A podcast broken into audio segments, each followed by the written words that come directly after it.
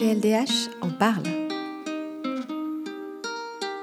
L'arrêt Kilichinik contre France, rendu par la Cour européenne des droits de l'homme le 14 mars 2019. Cet arrêt porte sur les différences de traitement entre euh, enfants dits légitimes et adultérins sous l'ancienne loi française qui a été euh, modifiée en 2001. L'ancien texte de loi, en particulier l'article 760 du Code civil, disposait que l'enfant adultérin recevait la moitié de la part à laquelle il aurait eu droit si tous les enfants du défunt, y compris lui-même, eussent été légitimes. Ce texte a été modifié par euh, la loi de 2001 et la législation française est désormais nettoyée de toute euh, différence de traitement fondée sur la naissance. L'arrêt euh, rendu par la Cour le 14 mars 2019 est cependant euh, intéressant puisqu'il se situe au carrefour temporel entre les deux législations. La requérante, née en 64, était à l'époque une enfant adultérine que son père a reconnue relativement rapidement. Et au moment du, décès de son père, elle a donc participé à la succession avec euh, son demi-frère et sa demi-sœur, et elle a obtenu beaucoup moins que les deux enfants légitimes de son père. En 2005, un nouveau partage doit être fait. Il s'agit d'un terrain euh, entre les héritiers du grand-père paternel. Donc les trois enfants se retrouvent euh, à nouveau assis à table pour le partage de ce terrain. Le notaire, par acte notarié, va faire application de l'ancienne législation et donc la requérante va à nouveau recevoir beaucoup moins que son frère et sa sœur, enfants légitimes du père. Elle va saisir les juridictions et elle va obtenir gain de cause en première instance. Le tribunal va constater que la loi de 2001 est d'application immédiate et supprime toute discrimination fondée sur la naissance. Mais la Cour d'appel va infirmer le jugement en expliquant que euh, les accords déjà intervenus avant 2001 ne pouvaient pas être remis en cause par cette loi et que l'acte de 92 qui avait scellé la succession du père avait en réalité aussi réglé la question du terrain qui était l'objet des discussions en 2005. Le pourvoi en cassation va être rejeté alors même que l'avocat général euh, avait rendu un avis tendant à la cassation. Et on se retrouve devant la Cour européenne. Donc devant la Cour européenne, la requérante invoque évidemment l'article 14 de la Convention en combinaison avec l'article 1 du protocole additionnel, l'article 14 interdisant toute discrimination dans l'exercice des droits euh, garantis par la Convention et l'article 1er du protocole additionnel garantissant les biens. La Cour européenne va suivre le raisonnement de la requérante en expliquant que euh,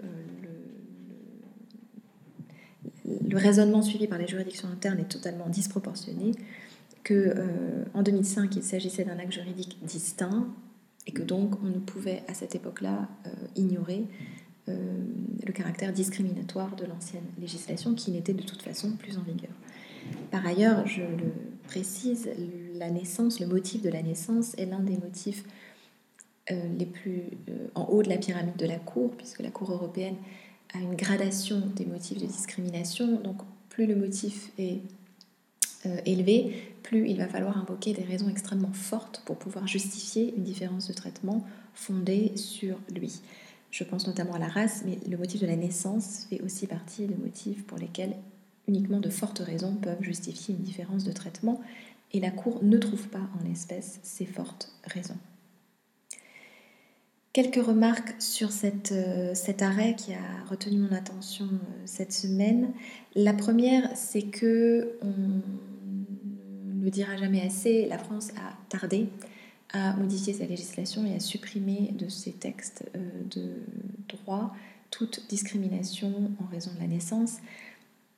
Il a fallu attendre les jurisprudences de la Cour des années 2000 et le changement de loi en 2001 alors même que la Cour s'était déjà prononcée sur ces questions, je pense notamment à l'arrêt Marx contre Belgique de 1979, qui avait déjà euh, remis en cause les différences de traitement entre enfants légitimes et enfants adultérins.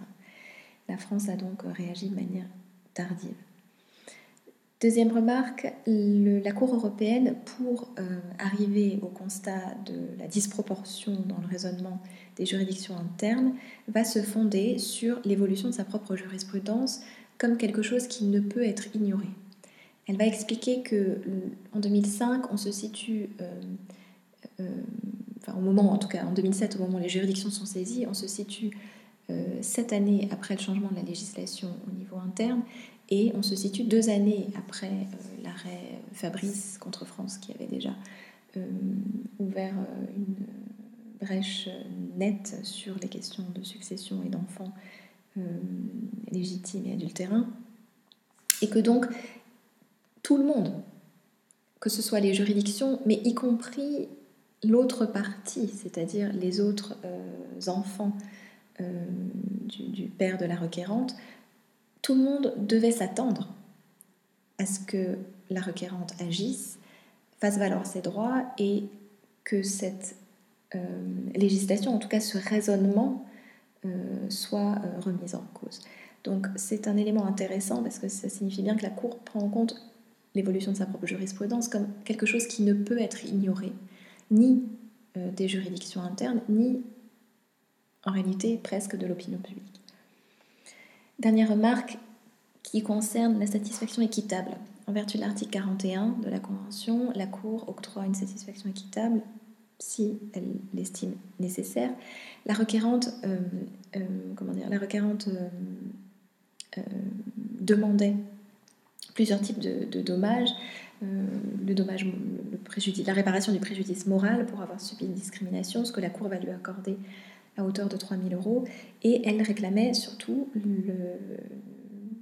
la compensation du préjudice matériel, en expliquant que le partage qui a été effectué au niveau interne euh, reste un partage discriminatoire et que donc elle n'a pas eu autant que son frère et sa sœur.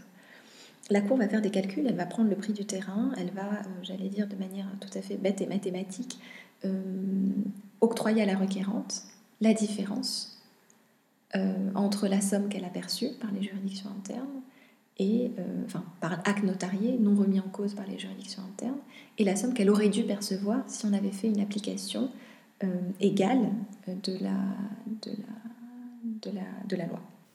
Mais attention, qui va payer cette somme? Ce ne sont pas les autres euh, frères et sœurs de la requérante, puisqu'ils ne sont pas concernés en réalité par la procédure devant la Cour européenne. C'est l'État défendeur, la France en l'espèce, qui euh, est redevable du paiement de la satisfaction équitable, contrairement à ce qui se serait passé si les juridictions internes avaient fait application du raisonnement de la Cour.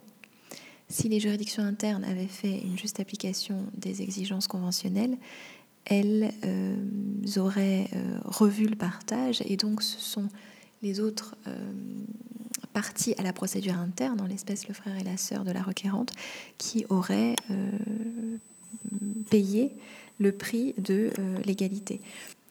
Si les principes ne suffisent pas, voilà donc une raison concrète pour les juges nationaux de faire une bonne application de la jurisprudence de la Cour.